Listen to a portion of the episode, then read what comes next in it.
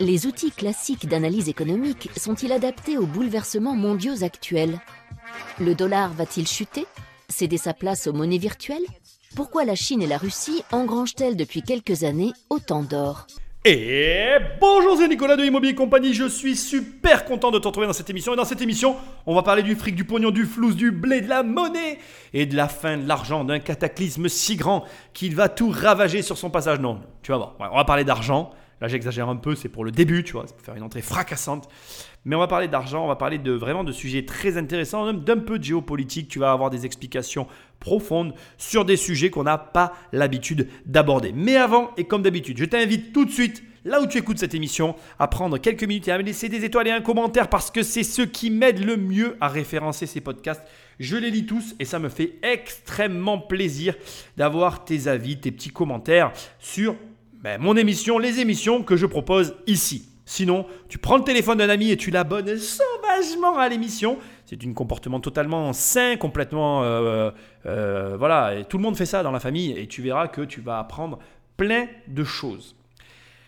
Si vraiment tout ça c'est compliqué pour toi et que tu veux tout simplement travailler avec moi, eh bien tu vas sur immobiliercompagnie.com, mon site internet. Et là, tu vas dans l'onglet livres et tu as les 100 pages de mon livre Devenir riche sans argent que je t'offre. Voilà, c'est très simple je te les offre. Tu lis ces 100 premières pages et tu vas voir que c'est un excellent bouquin qui parle justement d'argent. Sinon, si tu veux vraiment directement avoir le livre, bah, tu vas toujours sur le site immobiliercompagnie.com, il y a un pack, donc euh, le livre, le PDF, euh, le livre audio. Ou alors, tu vas sur Amazon, la Fnac et tu cliques sur, tu tapes riche, tu cliques, tu cliques et tu reçois le livre dans ta boîte aux lettres. Enfin, et pour finir, toujours sur immobiliercompagnie.com, dans l'onglet formation, il y a une seule formation. Ça s'appelle 1 million et comme son nom l'indique, je t'aide à avoir 1 million d'euros de patrimoine immobilier.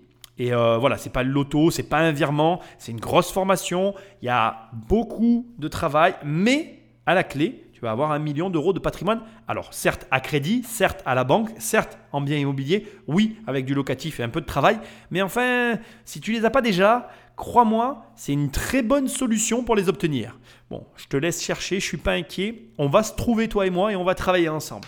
Sinon, sans plus de transition, on va tout de suite cadrer l'émission. C'est-à-dire que je vais tout de suite te laisser le passage d'introduction qui va me permettre non seulement de te faire comprendre qui est la personne qui va euh, parler dans cette émission, mais surtout, mais surtout, on va euh, finir avec un point capital dans ce grand marasme financier que nous sommes en train de vivre.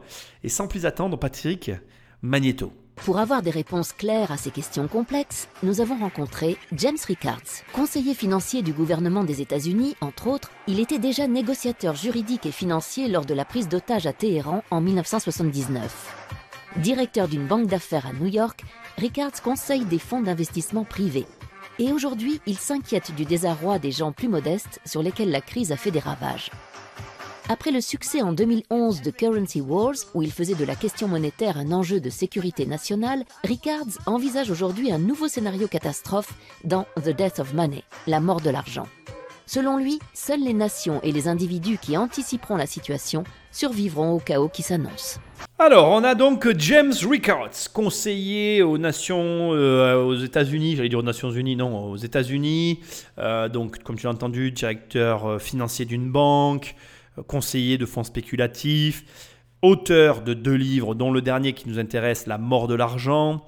il est là donc pour, ça va être la personne, pardon, il est là pour, je ne l'ai pas invité, hein. c'est lui qui va animer cette émission, qui va faire la trame de fond de l'émission. Il faut savoir une chose relativement importante et que je tiens à souligner, c'est que on a ici quelqu'un qui a un certain background et qui a une vision qui lui est propre. Ce qui veut dire que un, tu peux ne pas être d'accord. Deux, c'est la base du documentaire que j'ai choisi. Ce documentaire s'appelle La mort de l'argent, documentaire complet. Il a écrit 2019 sur le documentaire, mais il a été mis en ligne le 20 juillet 2017.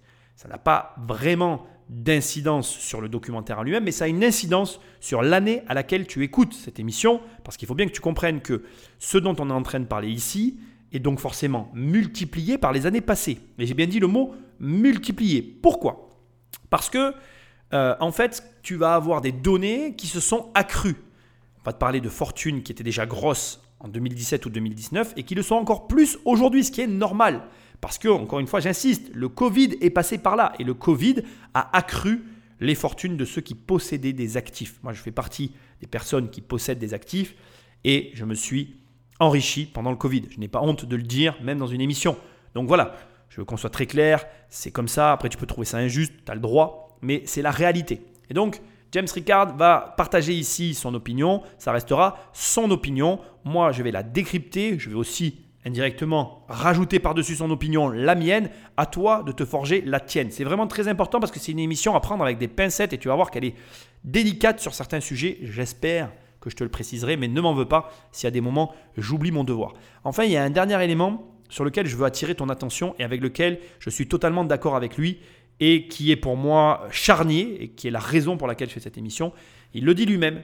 Il dit déjà que son premier livre alertait sur le fait que les personnes les plus modestes avaient été ébranlées, affaiblies lors de la première crise de 2008, dont je fais partie, dont j'ai été moi aussi affaibli, et où je m'étais dit jamais plus ça m'arrivera, et d'ailleurs la preuve, j'ai mis ce qu'il fallait en place pour que ça ne m'arrive plus. Et c'est important pour moi que tu que, comme il le dit lui-même, et je suis d'accord, si tu ne fais rien pour te protéger, tu péricliteras avec le système. Donc je vais te le dire autrement, il y a un système actuellement qui est en place. Euh, voilà, on peut avoir un avis euh, divergent sur le sujet ou convergent, ça n'a pas réellement d'importance en soi. Les règles du jeu sont celles qu'elles sont, on joue tous avec les mêmes règles, et c'est à toi de comprendre que soit tu es capable d'en tirer parti et de mettre en place dans ta vie ce qu'il faut pour ne pas être assujetti à ce système, soit à l'inverse, mais justement, tu ne fais pas ce qu'il faut, tu es assujetti au système, et si celui-ci périclite, tu périclites avec lui. Donc le but de cette émission, encore une fois, c'est de t'aider à comprendre les enjeux, les comportements qu'il faut adopter, ou en tout cas qui sont préconisés, et libre à toi après, je ne suis pas là à côté de faire ce qu'il faut, mais en tout cas de t'orienter pour ne pas rester ben, à genoux devant ton bourreau alors que celui-ci a une hache et qu'il va couper la tête, te couper la tête. Voilà. Moi, mon but, encore une fois, c'est de t'aider, c'est de faire en sorte que tu ressortes avec, de ces émissions avec des réflexions, avec une vision différente de la masse. Je ne prétends pas à chaque fois dans ces émissions te donner tous les tenants et aboutissants pour la simple et bonne raison que, et je veux le préciser, j'essaye de te retranscrire des informations fiables sur lesquelles tu peux te baser. Il y a toujours une limite à partir de laquelle moi je me rétracte parce que dès que l'argument me semble euh, peu solide, je ne préfère ne pas l'inclure dans ma réflexion et me baser sur des éléments tangibles. D'accord? Donc, à partir de là, on est parti, sois attentif. James Rickards est notre invité et moi je serai ton analyste personnel pour une émission haute en couleur, mais qui j'espère va te permettre d'en tirer des leçons que tu vas appliquer. Parce qu'encore une fois, et j'insiste, si tu n'appliques pas, il ne se passera rien. Et s'il ne se passe rien, tu vas rester asservi au système. Et ça, je ne te le souhaite pas. Beaucoup de choses peuvent faire office d'argent. Des tas de choses ont servi de monnaie d'échange. Quand on parle d'argent aujourd'hui, on pense bien sûr au dollar, à l'euro. Historiquement, c'est l'or qui a dominé les échanges pendant des millénaires. Mais au fil du temps, à travers le monde, on a utilisé des plumes, des coquillages, des marques de toutes sortes. L'argent prend bien des formes, mais elles ont tout un trait commun, la confiance. Quand on a confiance dans une monnaie d'échange, c'est de l'argent. Si cette confiance disparaît, ce n'est plus de l'argent. Voilà le propos de mon nouveau livre, La mort de l'argent. Dans quelles circonstances le monde pourrait-il perdre confiance dans le dollar? Alors ici, on a cadré l'intro et je ne sais pas si tu as noté quelque chose d'hyper intéressant. Il explique que l'or, finalement, en filigrane, tout le long de l'histoire de l'humanité, a été euh, le, cœur, ou en tout cas la représentation ultime de l'argent et des échanges monétaires. Et puis, il explique qu'il euh, y a eu tout un tas de supports très différents. Et enfin, il termine en disant qu'aujourd'hui, euh, qu'est-ce qui va. En gros, il, il s'interroge en se disant qu'est-ce qui va se passer si le dollar n'est plus la monnaie référence? Alors, pour moi, on est dans le cœur du sujet ici. Quelque chose dont tu n'as peut-être pas conscience, ou que tu as peut-être conscience d'ailleurs, mais qui est très intéressant, c'est l'hégémonie du dollar. La suprématie du dollar, le pétrodollar, le dollar comme la monnaie de référence. Et d'ailleurs, je trouve très intéressant l'allocution de James, puisque quand il parle, il dit que durant toute l'histoire de l'humanité, les êtres humains ont réalisé des échanges au travers de ce qu'ils appellent monnaie, comme étant soit de l'or, soit de la plume, soit des coquillages, soit divers objets qui, représentaient du coup l'argent. Mais l'or a toujours été dans le cœur de l'homme euh, comme la pierre précieuse reconnu universellement par tous les peuples, bref, tu vois ce que je veux dire. Il dit que l'argent, c'est avant tout de la confiance, et après il bascule tout de suite en disant, mais comment va être le monde de demain quand le dollar ne sera plus la monnaie de référence Et c'est très drôle parce que on bascule comme ça, naturellement presque, de l'or au dollar, comme si c'était une évidence pour tout le monde que le dollar est la source de toutes euh, les richesses possibles, voilà, la source de la confiance ultime. On voit très bien que on arrive petit à petit à une forme de dédollarisation de l'univers, ou en tout cas, on a l'air de s'y préparer. Maintenant, j'ai une chose à te dire au sujet du dollar. Euh, on peut voir l'argent sous différentes formes. Est-ce qu'on peut parler de forme de vie? Je ne sais pas. Mais moi, j'ai tendance à dire de toute chose, qu'elle soit vivante ou inerte, personne n'aime mourir. Et je ne pense pas que le dollar se laissera mourir aussi facilement. Bon, on va en parler dans l'émission, tu vas avoir l'occasion d'avoir des contre-avis euh, sur ce sujet-là. Bref, ce n'est pas la question. J'ai juste un dernier point à te dire, avant qu'on passe sur la suite qui est intéressant. Si tu m'écoutes, c'est que tu veux t'enrichir. Peu importe que tu aies pris ou pas mes formations. Mais il y a une chose qui est en train de te sauter au visage peut-être. Le dollar est suprême. Le dollar, tel qu'il est présenté ici, est la monnaie de référence. As-tu du dollar dans tes actifs? Es-tu en dollars Quel est ton lien avec le dollar? Qu'est-ce que représente le dollar dans ta vie? Laisse-moi te dire une chose. Si demain tu sais que le dollar est la monnaie de référence par laquelle le monde entier réalise des échanges et c'est la finance suprême. Si tu n'as pas de dollars dans ta vie, comment veux-tu être riche? Est-ce que tu as déjà ne serait-ce que réfléchi à ça? Si ton lien avec le dollar, ça n'est finalement que les films que tu vas regarder au cinéma, comment veux-tu t'enrichir? Puisqu'on sait aujourd'hui que le dollar est la monnaie qui circule le plus dans le monde. Donc c'est, je trouve ça amusant que beaucoup de gens veulent devenir riches alors qu'ils n'ont même pas réfléchi au lien qu'ils pouvaient avoir avec la monnaie de référence mondiale. Ce qui veut dire que, on va finir là-dessus, il disait que il s'inquiétait, la, fin de sa phrase c'était ça, il était inquiet pour tous les gens qui ne aujourd'hui prenaient pas la mesure de ce qui se passait dans le monde et qui risquaient de prendre un choc encore plus violent que le choc de 2008. Donc déjà, tu dois te renseigner, c'est ce que tu vas faire dans cette émission, mais deuxièmement, Aujourd'hui, même si le dollar est en déclin, il est toujours la monnaie de référence. Question que j'ai pour toi, et qui sera la fin de cette première introduction que je trouve, ma foi, fort intéressante. Que fais-tu pour avoir un lien dans ta vie avec le dollar? Parce que si tu veux devenir riche, à mon sens, il doit y avoir des petits dollars dans ta vie ou dans ton existence ou dans ton portefeuille. Bref, fais comme tu veux, mais fais-le. En 2009, j'ai conçu et planifié le premier jeu de guerre financier. Ce projet a été financé par le ministère de la Défense américain, par le Pentagone, et réalisé dans un laboratoire militaire ultra secret près de Washington. J'ai engagé quelques spécialistes et nous avons échafaudé des plans en se disant, on va leur en donner pour leur argent. C'était un jeu de guerre financier. On ne pouvait pas utiliser des armes conventionnelles, pas de bombes, pas de navires, ni de sous-marins. Nos seules armes étaient des actions, des obligations, des produits dérivés, des monnaies et des matières premières. Notre plan était le suivant. La Russie et la Chine mutualisaient leurs réserves d'or, émettaient une nouvelle monnaie indexée sur l'or par l'intermédiaire d'une banque à Londres et d'une chambre forte en Suisse. Ensuite, ces deux pays annonçaient qu'à l'avenir, les exportations énergétiques russes et les produits manufacturiers chinois devraient impérativement être réglés dans cette nouvelle devise. On tourne le dos au dollar, on va détruire le système fondé sur le dollar. Voilà le scénario que nous avons développé, et on s'est moqué de nous. Des professeurs de Harvard ont déclaré ⁇ C'est ridicule, l'or ne joue plus aucun rôle dans le système monétaire, c'est une référence du passé.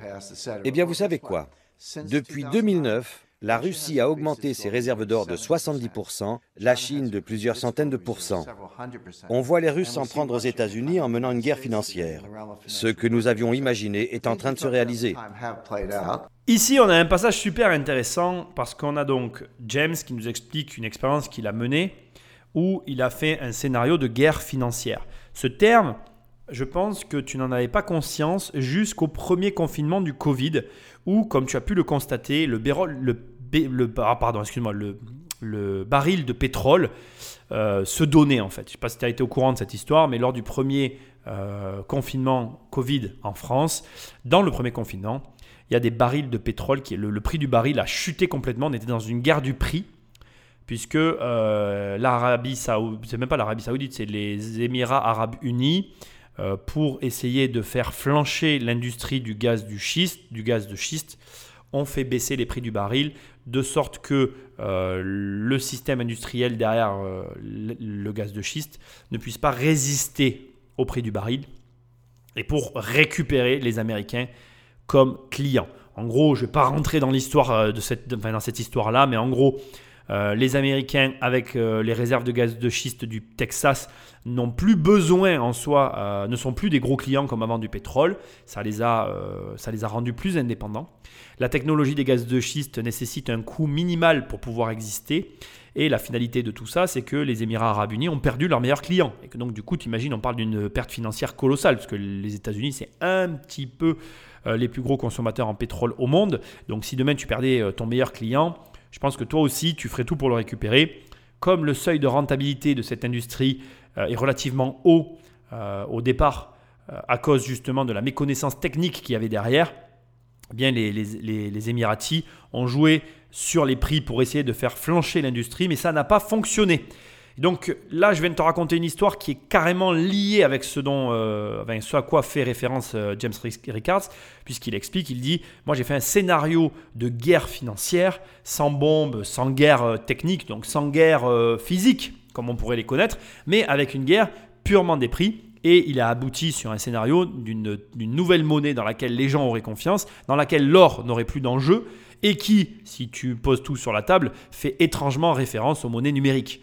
Donc c'est assez rigolo de voir que finalement, le scénario tiré par les cheveux, comme il le dit lui-même à l'époque, s'avère être exact. Comme quoi, il est très difficile de prévoir l'imprédictible, et même si il l'avait prévu, il y avait là aussi dans son scénario de l'imprédictible, puisque le Bitcoin existe aujourd'hui, mais ça n'est pas une monnaie créée ni par la Chine, ni par la Russie. Et c'est là que ça devient très amusant, parce que du coup, tu vois que là encore, on est dans un autre euh, type de scénario et qu'on ne sait pas exactement ce qui va arriver. Par contre, ce qui est intéressant, c'est que toi, tu peux en déduire une chose hyper intéressante, c'est que aujourd'hui, on a des pays qui sont engagés non plus dans une guerre telle qu'on l'entend, et que peut-être, je ne pense pas qu'on a à redouter une guerre euh, au sens physique du terme, où nos enfants iraient au front, et ça, entre toi et moi, je vais être franc, on ne va pas s'en plaindre, même si une guerre financière va nous impacter directement, et ça peut avoir les mêmes conséquences, c'est-à-dire que tu peux très bien te retrouver demain dans la rue du jour au lendemain si tu n'anticipes pas bien la situation.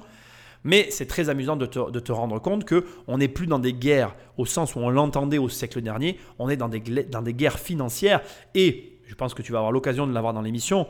Je crois que c'est un secret pour personne. Quand tu vois aujourd'hui comment l'argent s'est infiltré dans toutes les strates de la société, aujourd'hui, les gens, que ce soit des chanteurs, que ce soit des artistes, tout le monde te vend l'argent à tout, à tout va. L'argent est devenu le cœur euh, de, nos, de nos désirs, à tel point que même moi, je suis halluciné de voir que les gens sont heureux qu'avec de l'argent. Aujourd'hui, tu enlèves l'argent aux gens, ils n'ont pas de dépenses à faire le week-end, ils n'ont rien à faire. D'ailleurs, le vrai problème, le premier problème du confinement, c'est que les gens te disent je peux plus aller faire les magasins. Comme si faire les magasins, c'était l'enjeu d'une vie. Bon, on va pas rentrer dans le détail. Cette émission n'a pas pour but de venir sur la philosophie de vie des, différentes personnes qui nous entourent, mais je trouve ça très amusant quand, tu sais qu'il y a encore un siècle, euh, l'argent n'était pas au cœur comme ça de nos euh, échanges entre êtres humains. Aujourd'hui, c'est devenu un enjeu euh, capital, presque l'enjeu d'une vie.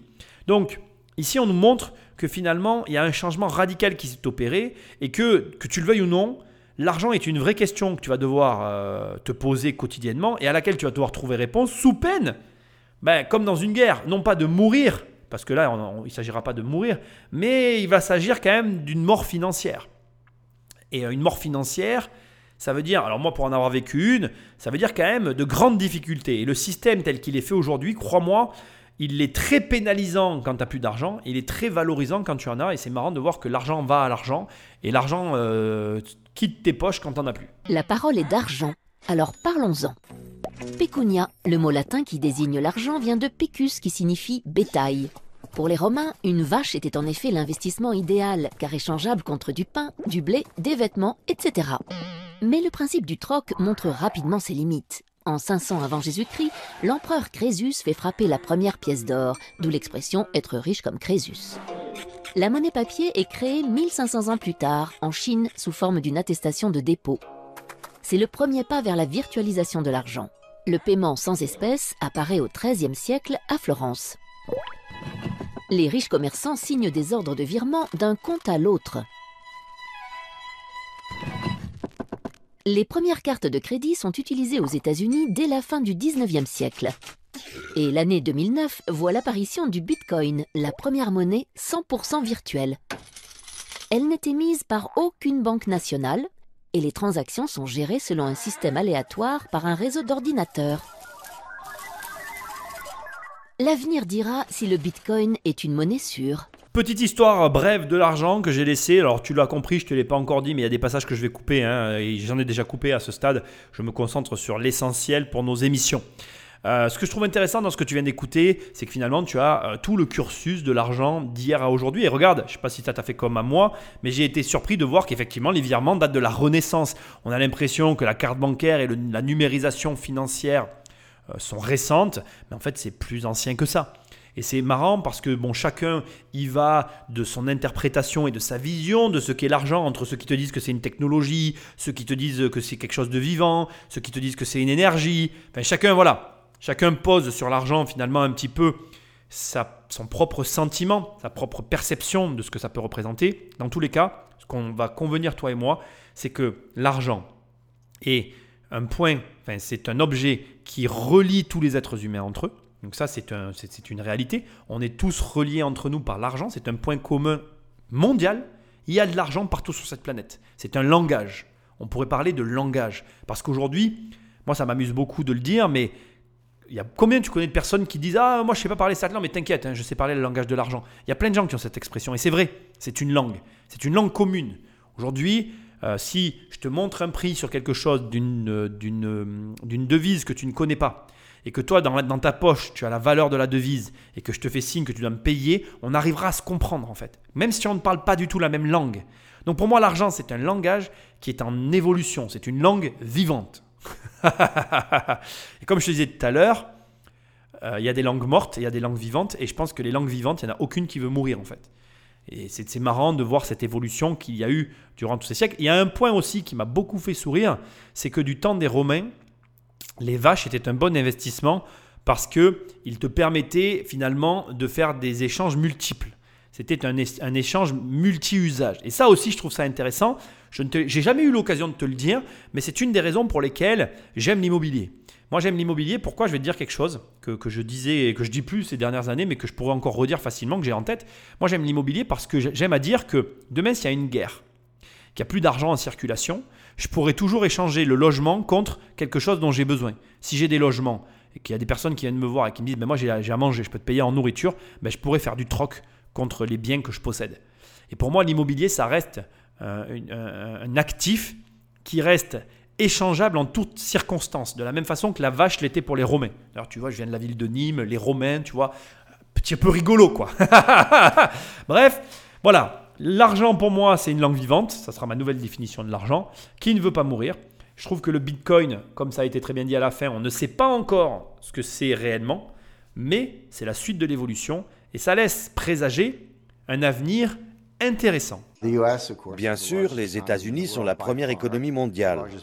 C'est de loin le plus important marché obligataire dans le monde. La plus grande partie des réserves de change est libellée en dollars. Une crise du dollar, une crise de la dette souveraine américaine plongerait le monde entier dans la crise. Le système monétaire international s'est effondré trois fois au cours des 100 dernières années. En 1914, en 1939 et en 1971. Ce genre de phénomène se produit tous les 30 ou 40 ans. Quand cela arrive, ce n'est pas la fin du monde. On ne retourne pas vivre dans les cavernes. Concrètement, les grandes puissances financières et commerciales se réunissent et rédigent de nouvelles règles du jeu. L'expression n'est pas de moi. Elle apparaît il y a plus d'un siècle pour décrire le fonctionnement du système monétaire international. Quand le système monétaire international s'effondre, ce qui devrait à mon sens se produire prochainement, il faut définir de nouvelles règles du jeu. Mais quelles sont ces règles et Comment les gens peuvent-ils s'y préparer L'illusion monétaire est un concept économique, je ne l'ai pas inventé. Concrètement, quand un gouvernement commence à faire tourner la planche à billets, l'inflation n'apparaît pas partout de la même façon. C'est un peu comme jeter un caillou dans une mare, les ondes de choc se propagent graduellement. Les individus qui sont proches de la création de la monnaie, les banquiers et les gérants astucieux de fonds de placement, en sont informés les premiers et ils achètent des actifs. Puis les ondes se propagent et l'inflation se généralise. On constate une inflation de certains actifs, un accroissement des prix à la consommation. Quand l'investisseur lambda entre en scène, il est trop tard. La valeur de la monnaie a été détruite et les gens bien informés ont accaparé toute la richesse. L'illusion monétaire caractérise la première phase, quand la situation paraît prometteuse alors que l'on fait juste tourner la planche à billets. Plus tard, l'illusion se dissipe. Bon, ici, on est vraiment sur quelque chose de très important et je préfère être honnête avec toi. Selon où tu m'écoutes, ça risque d'être compliqué pour toi de réellement intégrer les concepts. Donc je suis obligé de te le dire, je te donnerai un conseil à un moment donné. Il faudra que tu prennes une feuille et un papier pour faire le petit exercice euh, que je vais te donner pour bien comprendre de quoi il est question ici. Si tu fais ça, tu vas vraiment en sortir grandi, c'est quand même mon but. Euh, voilà. Alors premièrement, on, on, est vraiment sur de la prophétie, mais pas sur de la prophétie en mode euh, spaghetti, western et film de science-fiction. On est sur de la prophétie réelle, à savoir que le reboot du système financier est quelque chose de logique et comme il le dit, ça arrive régulièrement. Euh, voilà, les, grands, euh, euh, dirigeants de ce monde se réunissent, ils nous pondent des nouvelles règles et on repart sur les chapeaux de roue. Tu n'en mourras pas, je n'en mourrai pas, nous n'en mourrons pas. C'est jamais un moment très agréable. Moi, je préfère le voir comme une opportunité. Libre à toi de le voir comme tu le souhaites. Il est évident que, et ça je veux quand même le préciser parce que c'est important pour moi, en tout cas, je ressens le besoin de le dire. Il est évident que pour quelqu'un comme moi qui aujourd'hui euh, je me sens comme un financier un petit peu éclairé, alors un tout petit peu, parce que je n'ai pas la prétention d'avoir la science infuse, j'ai la sensation euh, personnelle, en tout cas, d'avoir aujourd'hui quelques actifs qui me permettent d'avoir un certain confort, mais j'ai quand même aussi la conscience, et je veux le dire publiquement, que c'est, euh, comment je vais dire, que tout ça n'est que temporaire en fait. J'ai quand même conscience que euh, sur un arrêt brutal, je peux me retrouver dans la même situation que toi. Alors dans quelle mesure, je ne le sais pas, mais c'est quand même possible. Bref, j'ai quand même cette sensation d'avoir, on va dire, quelques notions qui me sont utiles au quotidien au niveau financier. Et ce que j'essaye de dire, c'est que pour quelqu'un comme toi qui va m'écouter, qui ne va pas avoir ces notions-là, ça peut paraître plus difficile. Et tu peux avoir euh, un ressentiment vis-à-vis de mes propos du style Ah oui, mais pour toi c'est facile, et je le comprendrai. Mais ce que je voudrais que tu intègres, c'est que tu peux toi aussi intégrer et apprendre ces notions. La seule chose que je ne peux pas faire, en fait, pour toi, c'est les appliquer dans la vie, passer à l'action. Et crois-moi, c'est vraiment important. Bref. Donc, il nous prophétise plus ou moins, James, ici, un nouveau blackout. Voilà, une nouvelle crise euh, financière, appelle ça comme tu as envie. En tout cas, euh, des difficultés à venir importantes qui seront bien évidemment, euh, ben, ben, on, va les, on va les traverser, quoi, qui vont être réglées en temps et en heure par rapport aux, différents acteurs qui vont les subir. Bon, bref. Une fois qu'il nous a parlé de ça, il nous parle d'illusion financière. Et je crois très sincèrement que nous sommes nombreux à vivre dans l'illusion financière et on va s'expliquer maintenant. Alors l'illusion financière, c'est quoi? L'illusion monétaire, pardon, c'est quoi? C'est l'incapacité d'un agent économique. Alors tu es un agent économique, je suis un agent économique, ta mère, ton père, ma mère, mon père, tes frères et tes sœurs, toutes les personnes sont des agents économiques. Donc l'illusion monétaire, c'est l'incapacité que va avoir un agent économique à faire la distinction entre euh, le gain réel d'argent par rapport au système financier dans lequel il se trouve. En gros, ce que j'essaye de t'expliquer, c'est qu'il y a des personnes qui pensent vraisemblablement et honnêtement avoir gagné de l'argent alors qu'elles n'en ont pas gagné. Et inversement, il y a des gens qui pensent dur comme fer avoir perdu de l'argent alors qu'ils en ont gagné. Bref, l'illusion monétaire, c'est quelque chose de réel. Et j'espère, par le petit exercice que nous allons faire ensemble, réussir à lever cette illusion, surtout si tu en es victime. Alors je veux que tu saches que euh, le, jeu, l'exercice que je vais te donner, il n'est absolument pas de moi. C'est un exercice que tu peux retrouver sur Internet, sur Wikipédia, euh, et qui a été réalisé par des scientifiques. D'accord? Donc c'est euh, Shafir, Daimon et Tversky qui ont demandé à différents sujets de répondre à un petit questionnaire très simple. Alors moi je vais te donner des recommandations pour réaliser cet exercice et on va le faire ensemble. Donc il y a trois personnages dans l'exercice, Adam, Ben et Karl. Et les trois personnages reçoivent une maison d'une valeur de 200 000 euros. Donc ils, alors ils peuvent soit l'avoir acheté sans crédit, soit l'avoir eu sans crédit, mais sa valeur elle est de 200 000 euros. Moi je te conseille de faire l'exercice en écrivant Adam, Ben, Karl de haut en bas, donc Adam en premier, Ben en dessous et Karl, d'écrire ensuite de faire un petit tableau de faire un premier trait et à la droite de ce trait d'écrire 200 000 euros trois fois, et ensuite d'écrire des prix de vente. Donc Adam, Ben et Karl vont vendre cette maison. Adam vend la maison 154 000 euros, Ben la vend 198 000 euros et Karl la vend 246 000 euros. Donc le premier perd 46 000 euros, le deuxième perd 2 000 euros et le troisième gagne 46 000 euros. D'accord? Ensuite, tu retires un trait. Donc là, au final, dans le tableau, pour l'instant, tu as trois colonnes. Tu as la première colonne avec les prénoms, la deuxième colonne avec le prix d'achat, ou euh, le prix de réception, donc 200 000 euros, le prix de vente, 154 000, 198 000, 246 000. Et enfin, troisième point, une information importante, c'est que dans l'économie de Adam, il y a une déflation de 25%. Dans l'économie de Ben, il y a 0% de variation de prix.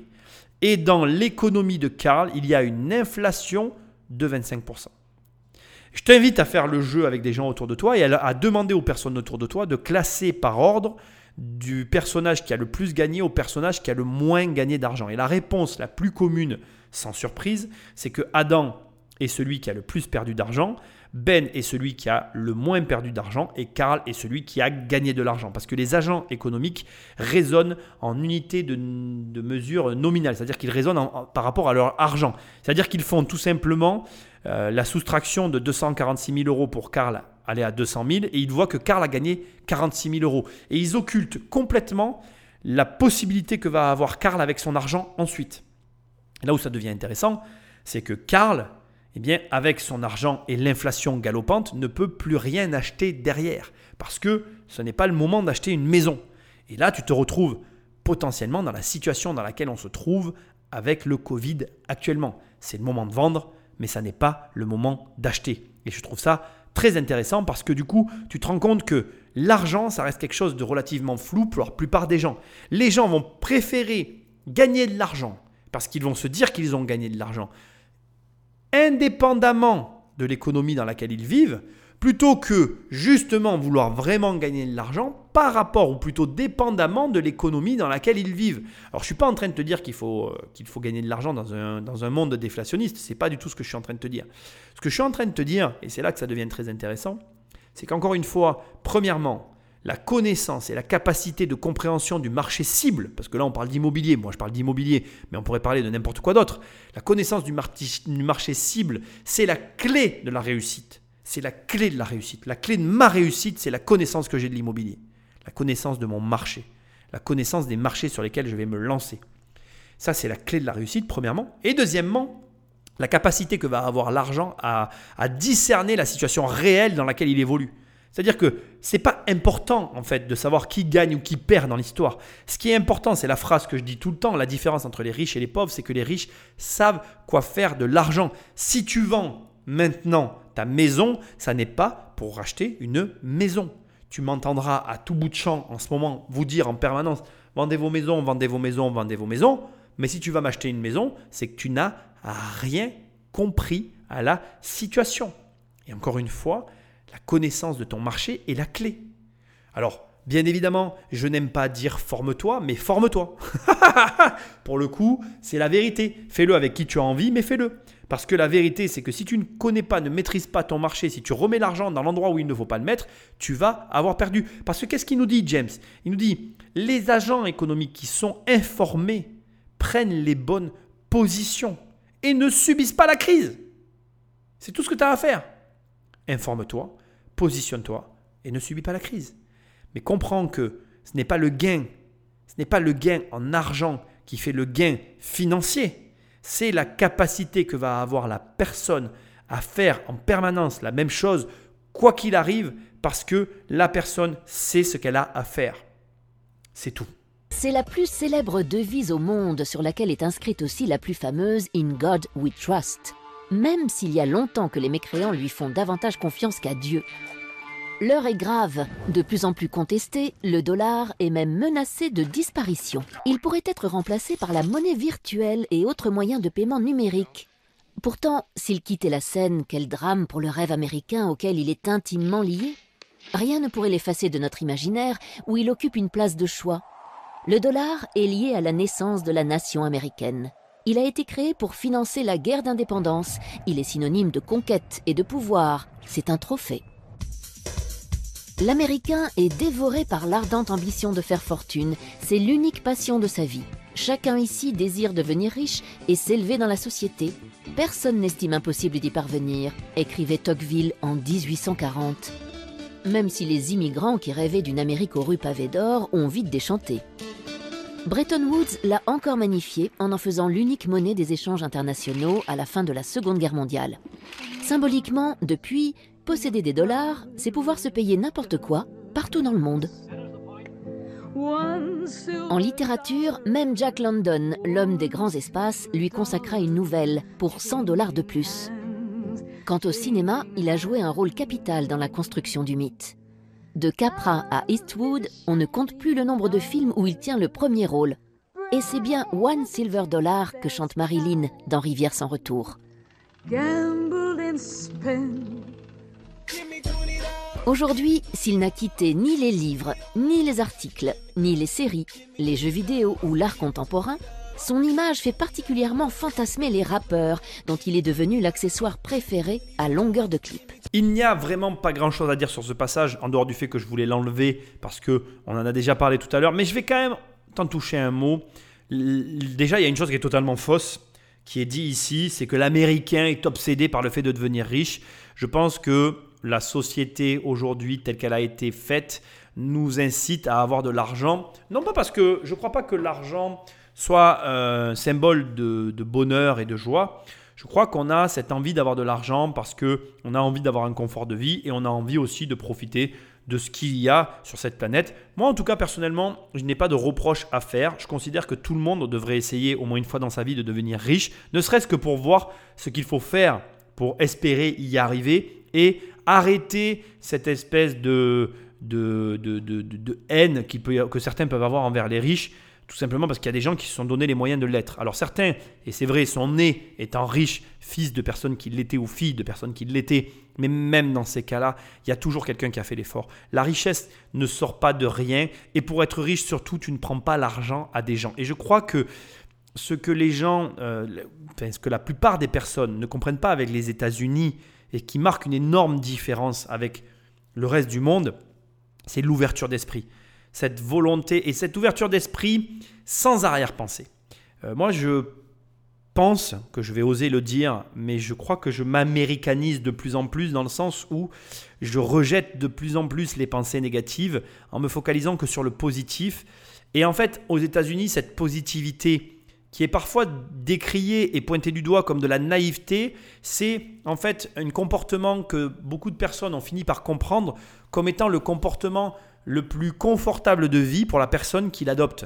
Moi, j'ai ce comportement aujourd'hui, je suis euh, très positif, à un point où certaines personnes autour de moi même ne le comprennent pas et trouvent ça ridicule.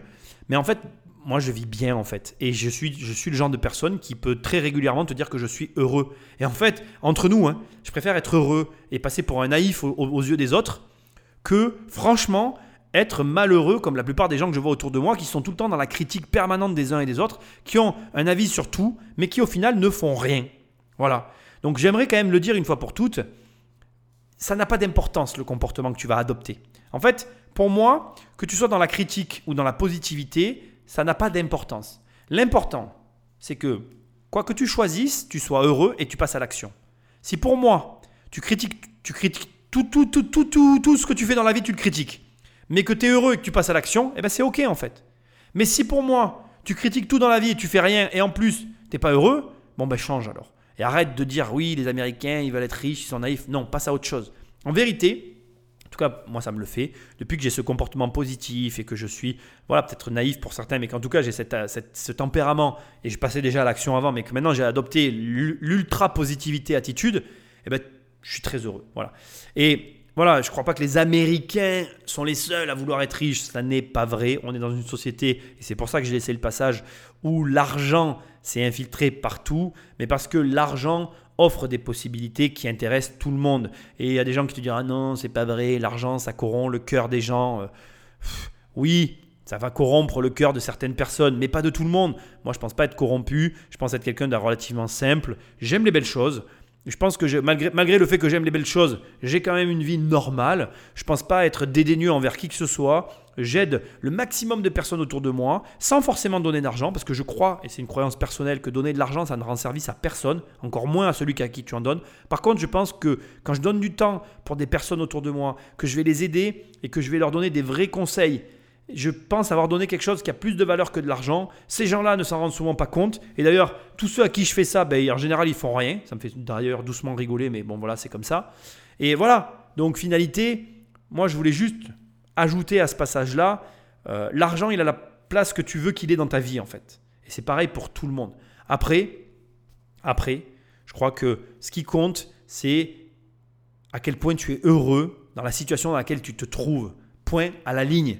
Donc arrête d'écouter les uns et les autres et vis ta vie comme tu as envie qu'elle soit vécue. Si tu es dans la critique et que ça te rend heureux, tant mieux. Si tu es dans la positivité, et que ça te rend heureux, tant mieux. Simplement, arrête de juger les uns et les autres et euh, voilà, passe à l'action. Parce que s'il y a une chose dont je suis certain, c'est que un génie assis ira toujours moins loin qu'un idiot qui marche. Et soit cet idiot qui marche, passe à l'action, parce que l'argent, et même pas que l'argent d'ailleurs, toutes les bonnes choses de la vie, elles se situent et elles se trouvent dans l'action. Alors fais ce qu'il faut pour passer à l'action. Il y a des choses que l'on sait. On connaît l'échelle du système et on sait aussi qu'un crack est en rapport exponentiel avec la taille du système. Quand le système triple de taille, on ne triple pas le risque, on le multiplie par 10 ou par 100. C'est la nature d'une fonction exponentielle. Quand on regarde le système actuel, on constate qu'il est beaucoup plus gros qu'avant. En 2008, par exemple, on a tous entendu l'expression trop gros pour faire faillite. Les banques étaient trop grosses pour faire faillite, il fallait les sauver. Eh bien, vous savez quoi? Aux États-Unis, depuis 2008, les cinq plus grandes banques sont plus importantes encore. Elles contrôlent une part plus grande des actifs bancaires et elles ont une panoplie plus large de produits dérivés. Ce qui était déjà trop grand en 2008 pour disparaître est encore plus grand aujourd'hui. Ce qui veut dire que le risque d'un effondrement catastrophique est encore plus grand. On voit ce qui nous attend. Aujourd'hui, avec les réseaux sociaux, nous sommes plus connectés que jamais. La possibilité qu'une perturbation minime se propage à grande vitesse est encore plus probable en raison de cette connectivité accrue. Si un nombre suffisant d'individus, ce que l'on appelle le seuil critique, est atteint, les agents économiques commencent à changer de comportement en fonction des réactions d'autres agents. Voilà le seuil critique. Il varie d'un individu à l'autre. Mais s'il est atteint, alors des événements mineurs peuvent se propager et causer un effondrement systémique, comme un flocon de neige peut provoquer une avalanche. En d'autres termes, pour qu'un tel phénomène se produise, il faut que les agents soient connectés, il faut qu'ils communiquent. Sans cette connectivité et cette communication, on ne risque pas un changement de comportement à grande échelle. Ici, il y a vraiment euh, deux informations qui vont m'intéresser, sur lesquelles je vais me concentrer, même s'il y en a beaucoup d'autres qui sont... Euh, fort intéressante, mais il y en a vraiment deux qui ressortent à mon sens. La première, c'est euh, la taille du risque auquel on est confronté.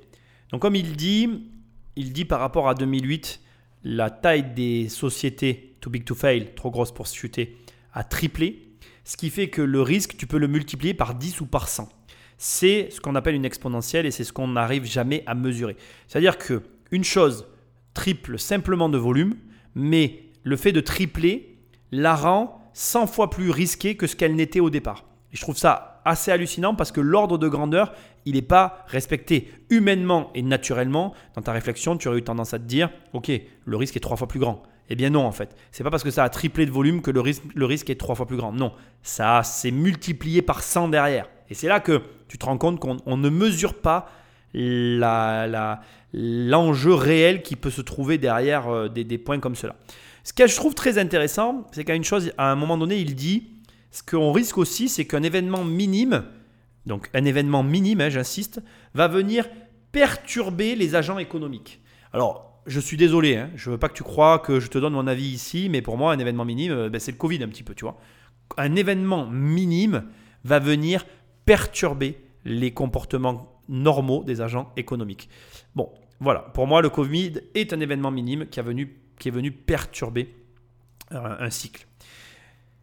Je vais maintenant me concentrer du coup sur cette, euh, cette perturbation. Il parle, il parle que, euh, en fait, pour que les comportements des agents, des agents économiques soient modifiés, il faut que le petit groupe de tête, le petit groupe au centre, soit impacté.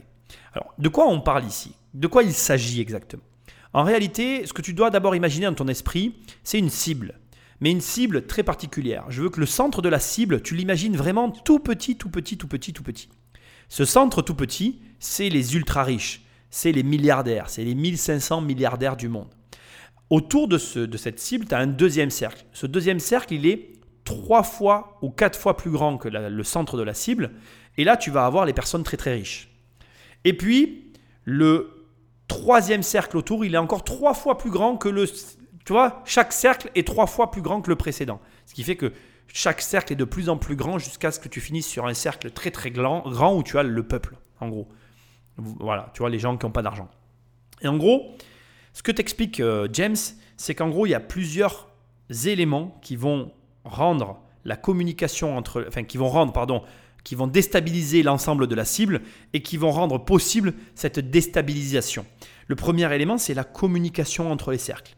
Communication qui a été accrue par les réseaux sociaux et la vitesse à laquelle on communique aujourd'hui. Ça, ça n'était pas aussi fort qu'en 2008. Enfin, l'actualité que nous vivons maintenant n'était pas aussi forte que celle de 2008. En 2008, on commençait à communiquer rapidement, mais ça allait moins vite qu'aujourd'hui. Donc déjà, cette vitesse de communication, elle impacte la déstabilisation potentielle du cercle, premièrement. Deuxièmement, comme il le dit, il ne maîtrise pas, l'élément perturbateur a lui aussi un rôle important en fonction de sa nature. Si par exemple on parle d'une faillite bancaire, cet élément-là n'aura pas le même impact que si on parle d'une faillite étatique, que si on parle de autre chose. Je ne sais pas quel sera l'élément déclencheur qui sera aussi l'élément perturbateur, mais il le sous-entend très bien, cet élément-là aura un impact sur la violence et la propagation de la déstabilisation générale. Mais il y a une chose dont on est sûr, et je veux que tu l'entendes, c'est que un, déstabilisation il y aura, et deux, l'impact sera beaucoup plus grand que tout ce qu'on peut imaginer. Pourquoi? Parce qu'on est en train de s'entrelacer les uns les autres dans une espèce de situation incontrôlable de par justement la nature de la vitesse des communications qui nous unit.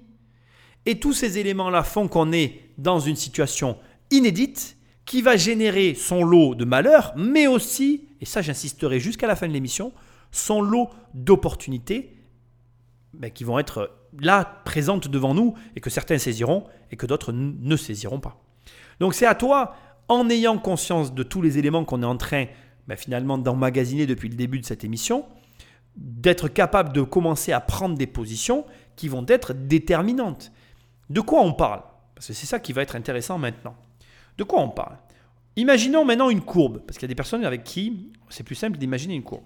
Imagine une courbe qui monte lentement dans une direction avec un angle que je dirais d'à peu près 20 à 30 degrés au maximum. Cette courbe qui monte, c'est finalement une courbe de prix qui augmente année après année tranquillement. Et là, on parle d'une cassure violente qui va descendre vraiment peut-être plus bas que le point que tu aurais pu imaginer. Cette cassure, elle va avoir des conséquences. Et ces conséquences, personne ne les connaît, mais on a juste une seule et unique, comment je dirais, euh, euh, on n'a qu'une seule et unique certitude, une seule et unique certitude, c'est que il y a un phénomène proche de celui-là qui va se produire. Sur quoi ça va avoir lieu On ne le sait pas. Est-ce qu'on parle d'actions boursières, de prix de l'immobilier? Certains, à un moment donné, parlaient euh, de la dette des étudiants américains, d'autres parlaient de différentes dettes aux États-Unis et dans d'autres pays. Bref, on, sait, on, nous parle de cette crise énorme qu'on attend depuis des années sans qu'elle n'ait jamais arrivé jusqu'à aujourd'hui. Je ne peux pas te dire qu'elle va arriver parce que moi-même, je ne le sais pas. Mais ce que je sais, c'est que par exemple, si tu as une cassure boursière, la question qu'il faut se poser, c'est est-ce que cette cassure, elle va se répercuter sur l'immobilier? Est-ce qu'elle va se répercuter sur le Bitcoin? Ou est-ce qu'à l'inverse, le Bitcoin va monter, l'immobilier va monter? Ou est-ce que c'est l'inverse? Ou est-ce que c'est l'immobilier qui va se cracher et la bourse qui va exploser? Personne ne sait ce qui va se passer. Mais ce que je sais, c'est que tout est interconnecté et que si un élément va baisser violemment, un autre va monter peut-être violemment de, façon opposée, ou vice-versa, ou tout simultanément. Bref, il va y avoir une réaction, une réaction systémique à un choc que nous n'avons encore pas eu, auquel certains se préparent, mais auquel aussi, et je suis vraiment très désolé de te le dire parce que dans cette émission, tu vas avoir tout et son contraire, mais je n'ai pas de boule de cristal. On peut aussi se préparer à ce qu'il n'y ait rien et que le pire soit déjà passé. La vérité, et elle est dure à entendre, c'est que nous vivons un moment historique et que dans le doute, dans le doute de ce qu'il va arriver, la meilleure des stratégies, c'est simplement d'être capable de se préparer à tous les scénarios. Alors je sais ce que tu es en train de te dire, oui mais Nicolas, je n'ai pas les moyens. Mais ce n'est pas la bonne réponse en fait. Ça n'est pas la bonne réponse. La bonne réponse, ce n'est pas une question de moyens, c'est justement qu'en fonction de tes moyens, il va falloir que tu sois en mesure de te préparer à un choc qui te permette d'envisager le plus de possibilités que tu es en passe de pouvoir saisir, que tu as les moyens de pouvoir saisir, que tu fasses avec ta situation pour pouvoir aller chercher ce que tu peux en fonction de tes moyens. Voilà ce que je suis en train de te dire. Donc là, James nous a parlé de tout ça. C'est très intéressant, mais ça n'est pas fini. Il a encore d'autres choses à nous dire. Nous courons le risque qu'un jour, les choses nous échappent totalement et qu'une défaillance entraîne le reste du monde dans l'abîme, les marchés européens et asiatiques compris, puisque tout est interdépendant et se passe à une vitesse fulgurante. C'est ce qui inquiète les gens. Quand on parle de terrorisme financier, on ne pense pas seulement au piratage des comptes bancaires, mais aussi à ce qui se passe dans les salles des marchés du monde entier.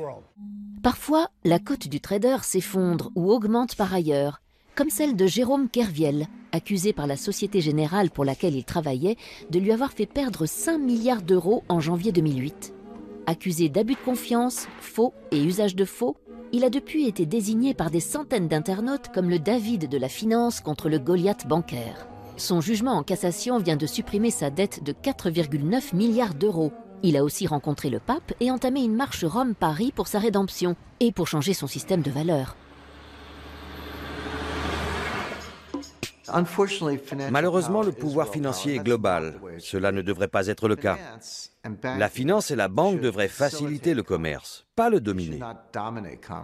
Les banquiers sont des parasites du système. Ils confisquent de la richesse dans le système. Ils ne créent pas de richesse. Qui crée de la richesse? Les inventeurs, comme Bill Gates ou Steve Jobs, ou des inventeurs en Europe, des créateurs d'entreprises, des gens créatifs. Voilà les vrais créateurs de richesse. Les banquiers ne créent pas de richesse. Ils s'approprient de la richesse grâce à un système perverti. Il faut renverser ce modèle de la finance. Il ne faut pas l'éliminer, mais l'encadrer pour qu'il serve les échanges. Je comprends le fonctionnement du système et depuis que je m'occupe de finance, je suis scandalisé par sa dégradation. Le service a fait place à la cupidité. La création de valeur ajoutée a été remplacée par l'extorsion de richesse. Il est grand temps de le dénoncer. Alors ici, on parle de Jérôme Carviel. Je t'invite à écouter euh, l'excellentissime podcast que j'ai réalisé euh, sur l'affaire Carviel qui révèle euh, les dessous d'un scandale, hein, ni plus ni moins. Mais bon, on va pas en parler ici. ici, comme ça a été dit donc, dans la première partie, avant que James parle, on nous explique que le système va de plus en plus vite. il y a d'ailleurs, j'en avais aussi évoqué dans un autre podcast que j'ai fait sur la finance, des, indicateurs qui nous montrent qu'aujourd'hui, le système financier a changé. Euh, depuis 2010, il y a une expression, et j'en avais déjà parlé, qui s'appelle euh, le flash crash, qui est apparu, puisqu'en 2010, donc le 6 mai 2010 aux États-Unis, il y a eu un, crash éclair, en fait, qui a duré quelques minutes, en fait, où la bourse a chuté d'environ 600 points entre 14h42 et 14h52 pour revenir à son niveau initial. Tout ça en l'espace de 10 minutes. On parle d'une baisse de quasiment 9,2%.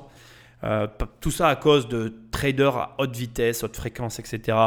Euh, bref, on est aujourd'hui dans un système qui va de plus en plus vite et comme ça a été dit au départ, de plus en plus vite, mais surtout interdépendant. Et je crois que cette émission, elle met en exergue un élément que je veux que tu intègres parce que c'est notre actualité, c'est l'actualité de notre génération on te parle de guerre financière et là on te parle de terrorisme financier. Ce qui veut dire qu'aujourd'hui, l'argent, et c'est pour ça que cette émission, je l'aurais assemblée un petit peu de cette façon, ça n'est plus un enjeu, ça n'est plus un enjeu, euh, comment dirais-je, individuel pour un agent économique. C'est un enjeu euh, presque politique, presque géopolitique, parce que comme tu vas le voir, et là où je t'emmène petit à petit dans cette émission, on parle réellement de domination.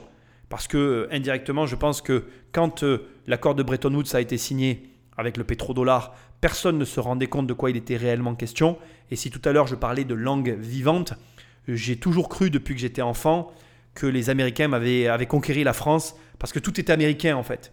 Et comme j'aime à le dire dans beaucoup de podcasts, et réfléchissez-y, là où il y a des McDo, il n'y a pas de guerre. Et je pense que les États-Unis ont réussi le tour de force d'envahir le monde à l'insu de celui-ci. Et peut-être qu'aujourd'hui, il y a des pays qui sont en train de se rebeller contre ça. Est-ce que tu trouves normal que chez nous, dans notre pays, il y ait autant de McDo que ça? Est-ce que c'est réellement normal après tout que quand tu vas en Inde, tu puisses manger le même hamburger qu'aux États-Unis? Est-ce que l'identité nationale d'un pays ne passe pas par justement la diversité? J'ai pas les réponses à ces questions et je veux pas que cette émission bascule sur des sujets politiques, mais j'arrive à comprendre les enjeux qui se cachent derrière la monnaie parce que finalement, quand c'est le dollar qui dirige, quand tu vois qu'aujourd'hui les pays en difficulté jusqu'à maintenant demandaient à se faire payer en dollars, ils n'avaient aucune alternative. Eh bien, tu comprends l'enjeu qu'il y a autour du Bitcoin qui représente finalement une monnaie quelque part révolutionnaire pour lutter contre un système qui, de façon insidieuse, s'est immiscé partout dans nos vies. Et comme le dit très bien après James dans son intervention, ce système euh, encore plus déshumanisé depuis que les banquiers ont pris la position qu'ils ont décidé de prendre. Alors bien évidemment, en tant que qu'agent du système et pour en avoir tiré parti, ma position est facile et je suis, euh, voilà, j'insiste, moi je me considère comme je l'ai dit comme un financier, comme un leveur de fonds, mon dossier bancaire est pour moi une de mes armes redoutables pour accéder au financement et j'ai conscience, à contrario, que toutes les personnes qui n'ont pas ce genre de corde à leur arc ont en quelque sorte une faiblesse parce que vraiment, encore une fois, j'insiste, euh, quand tu sais utiliser le système à ton avantage, tu es réellement avantagé par rapport aux autres. Et mon, mon rôle à moi ici, c'est pas de dire ah machin, bidule. Mais ce que j'essaye d'expliquer, c'est que, comme il le dit, la valeur, elle est produite par ceux qui en produisent, pas par ceux qui en détournent. Et si la banque reste telle qu'elle est, à part détourner de l'argent, elle ne fait rien d'autre. Ce que j'aime énormément, mais alors vraiment énormément dans ce qui est dit ici aussi, c'est que la volonté de James n'est pas de détruire la finance. Parce que comme il l'a dit, on ne la détruira pas, mais de l'encadrer pour lui permettre de jouer son rôle. Parce que l'argent, encore une fois, c'est ce que tu en fais qui produit le résultat. Ça n'est pas l'argent en lui-même qui amène à ce résultat-là. Encore une fois, c'est l'être humain qui l'utilise, qui l'utilisera bien ou mal, mais pas l'argent en lui-même qui est mal. Donc, soyez euh, lucide sur la situation et prenez conscience qu'aujourd'hui, le monde moderne dans lequel on vit est un monde où une guerre financière fait rage et où tu es, toi comme moi, un agent économique, et ton rôle, malheureusement, même si tu veux pas, c'est de prendre part à cette guerre. Donc, prends tes positions, prends-les avec intelligence et prends-les pour te mettre à l'abri du besoin. Parce que crois-moi, on n'est pas sorti de l'auberge. Qui se souvient du Bancor? Un nom poétique pour une monnaie qui n'a jamais vu le jour. Imaginé par le grand économiste britannique John Maynard Keynes, le Bancor se voulait le nouvel étalon monétaire international émis par un organisme indépendant. Mais les États-Unis ne l'entendaient pas de cette oreille en 1944. Pourtant, l'esprit de neutralité du Bancor pourrait bien avoir inspiré les créateurs de l'euro, utilisé dès 1999 pour les transactions on retrouve au fondement de la monnaie européenne la même ambition de créer une devise supranationale. Aujourd'hui, les monnaies virtuelles ont le vent en poupe. Elles ont investi les jeux vidéo principalement en ligne. Sur Second Life, Entropia Universe ou World of Warcraft, accomplir une mission ou dérober un butin peut rapporter des Linden Dollars, des Project Entropia Dollars, des Adena ou autres PO. Certaines plateformes proposent même de convertir les gains amassés en vraies devises ou, plus pragmatiquement, de les utiliser pour régler son abonnement. A l'inverse, pas de problème pour enflouer son porte-monnaie virtuel. Il suffit de se munir d'une carte bancaire, bien réelle cette fois. On n'oublie pas le Bitcoin, la monnaie virtuelle de la vraie vie. Créé en 2009, le Bitcoin est une devise électronique cryptée qui permet notamment d'effectuer des transactions en ligne sans passer par une banque. Le revers du Bitcoin Son cours très volatile qui fait des montagnes russes et sa sécurité. Ainsi, 650 000 bitcoins, soit près de 300 millions d'euros, se seraient volatilisés suite au dépôt de bilan de la plateforme d'échange de bitcoins Mt. Gox ces dernières semaines.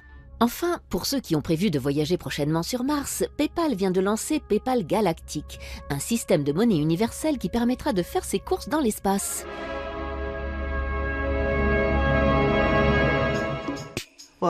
On parle beaucoup du Bitcoin en ce moment, cette monnaie virtuelle ou numérique.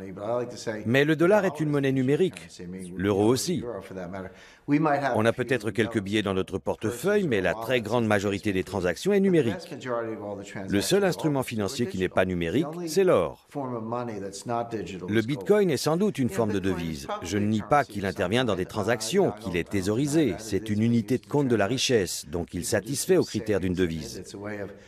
Mais faut-il craindre une rupture de la confiance?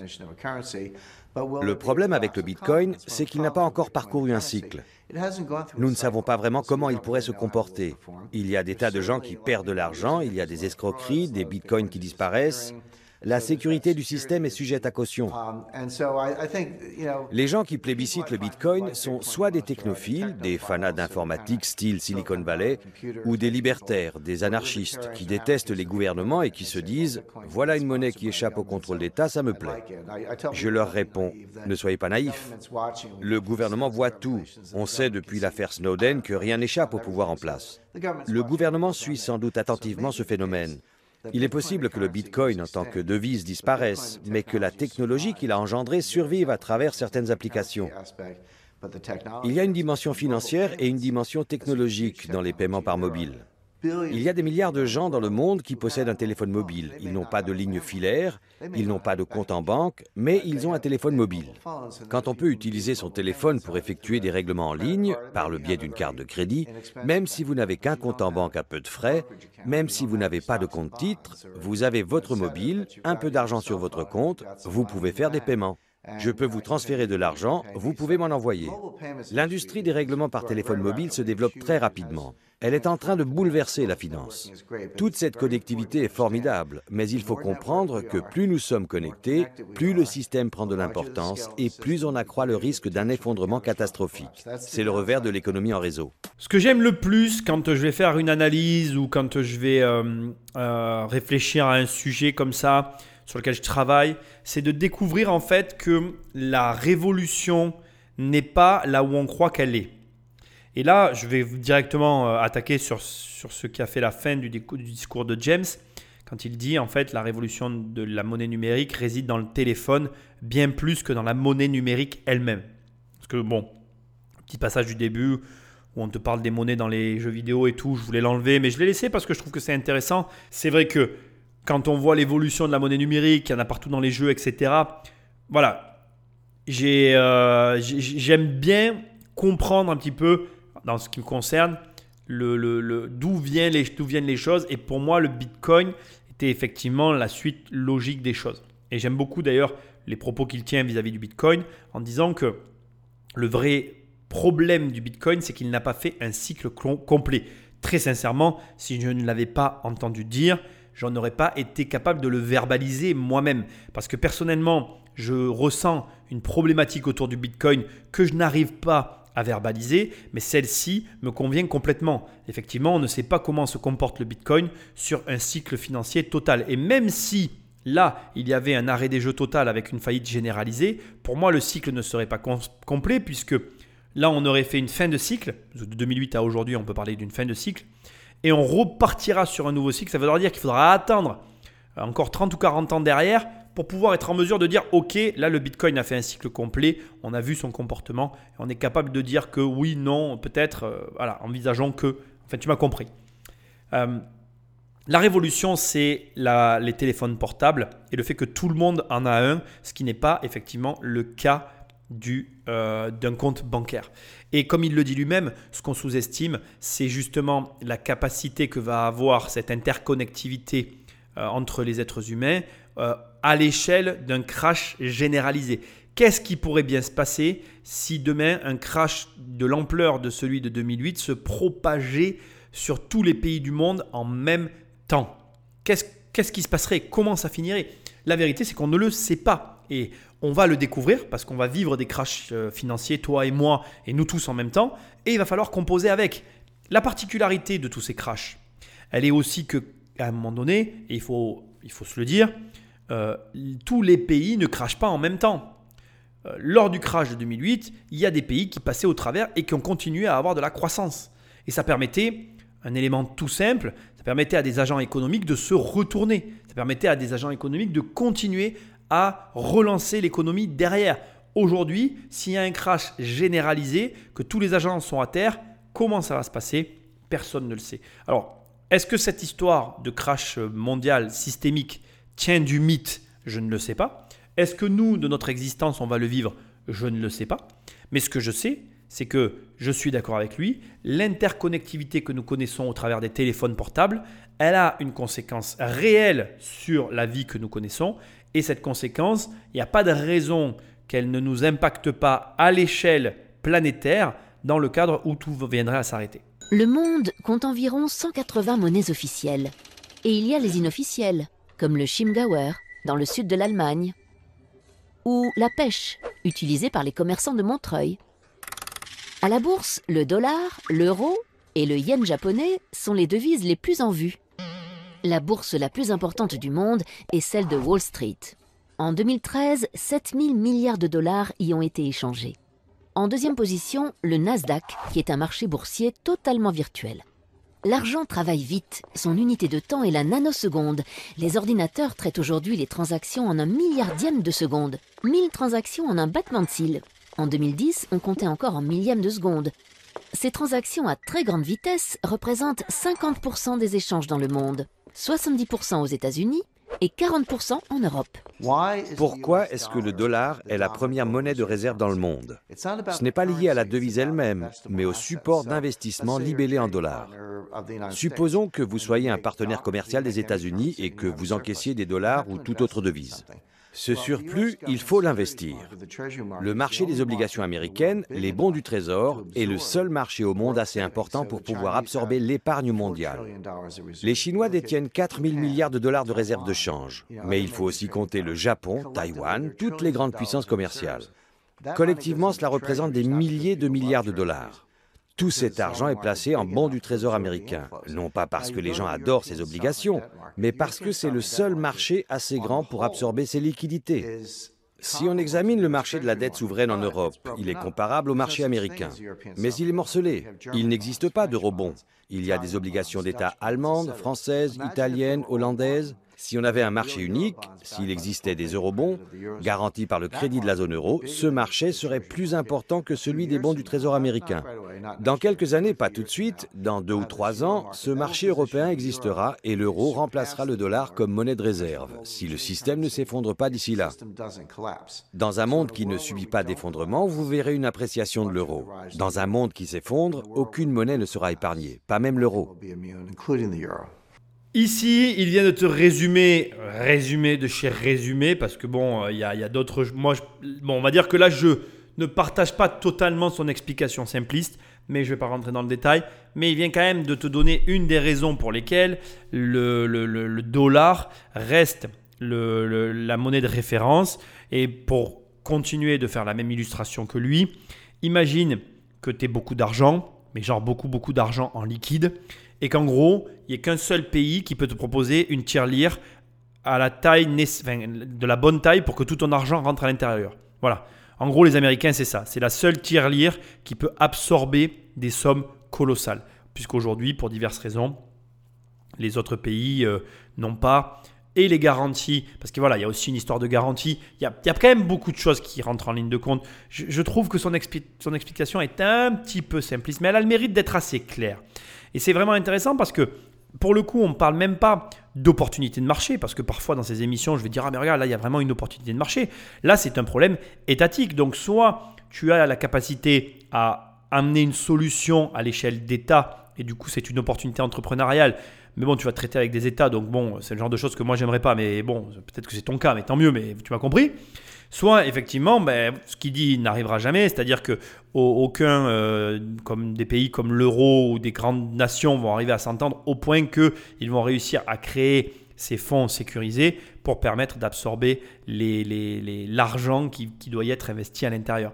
C'est une question complexe parce que derrière tout ça, comme il l'a dit, la difficulté de comprendre cette guerre économique, elle est, elle est, elle est réellement, euh, euh, réellement là parce que si ça s'effondre, eh bien, il n'y a aucune monnaie qui va survivre.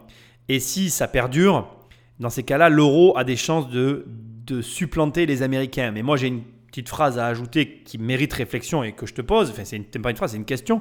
Est-ce que tu crois réellement que les Américains vont se laisser doubler par les Européens? Est-ce que tu penses que réellement ce qui a été dit là, qui, qui sort de la bouche d'un des conseillers des USA, n'est pas déjà premièrement su et reçu et réanticipé par les Américains. Et deuxièmement, est-ce que tu ne penses pas qu'ils vont agir pour empêcher que ça arrive? Parce que en l'état, certes, ok, très bien, l'euro peut prendre la place des Américains en l'état, mais est-ce que les choses vont rester comme ça?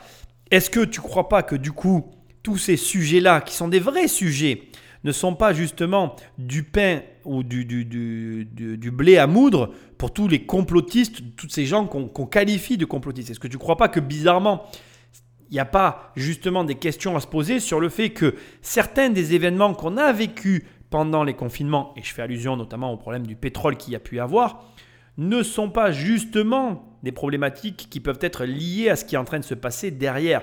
Moi, en tout cas, je n'ai pas la réponse, mais je comprends qu'il y ait des gens qui se posent ce genre de questions parce que, de toute façon tout à fait honnête, et là je parle intellectuellement, tu comprends très bien que quand tu es un pays et que ta monnaie est la référence mondiale, il y a des enjeux colossaux derrière, notamment de conquête, comme je l'ai déjà évoqué dans l'émission. On parle de guerre et donc de conquête. Quand tu as déjà conquéri le monde, tu n'as aucun intérêt, surtout pas dans un moment où le monde est affaibli, que ta monnaie ne soit plus la monnaie de référence. Donc encore une fois, voilà, je n'ai pas les réponses aux questions, mais je comprends très bien que des gens se posent des questions par rapport à tout ça. Parce qu'encore une fois, comme il le dit très justement, aujourd'hui, en l'état, avec, alors on n'en parle pas ici dans l'émission, on va pas en parler, mais tu connais la situation monétaire mondiale. Tu sais très bien qu'au niveau de la monnaie, il y a des vrais problèmes et de, plutôt de vraies problématiques qui se posent, notamment au niveau du quantitative easing ou de la planche à billets, appelle ça comme tu as envie, notamment au niveau de la circulation de l'argent, notamment au niveau de l'implication des banques dans l'économie réelle, notamment au niveau de, l'accès à, à l'argent, parce qu'aujourd'hui, les politiques font tout pour que les banques aient de l'argent et le prêtent, mais les banques ne le prêtent pas, parce qu'en parallèle, il y a des contraintes qui sont mises en place. Enfin bref, la situation est très complexe et je ne pourrais pas la résumer à ce stade à une émission qui dure déjà plus d'une heure. Mais ce que moi je veux que tu comprennes, c'est que toi, au milieu de tout ça, il va falloir que tu avances. Il va falloir que tu poses des actions, comme je fais que le répéter depuis le début. Et surtout, il va falloir que tu arrives à accéder non seulement au capital, mais aux bonnes informations, mais aussi à à, mettre en place donc tout ça en agissant sereinement, en, tout en sachant qu'il y a des risques derrière qui te dépassent totalement, mais que tu risques de subir, mais que tu vas devoir, avec lesquels tu vas devoir composer.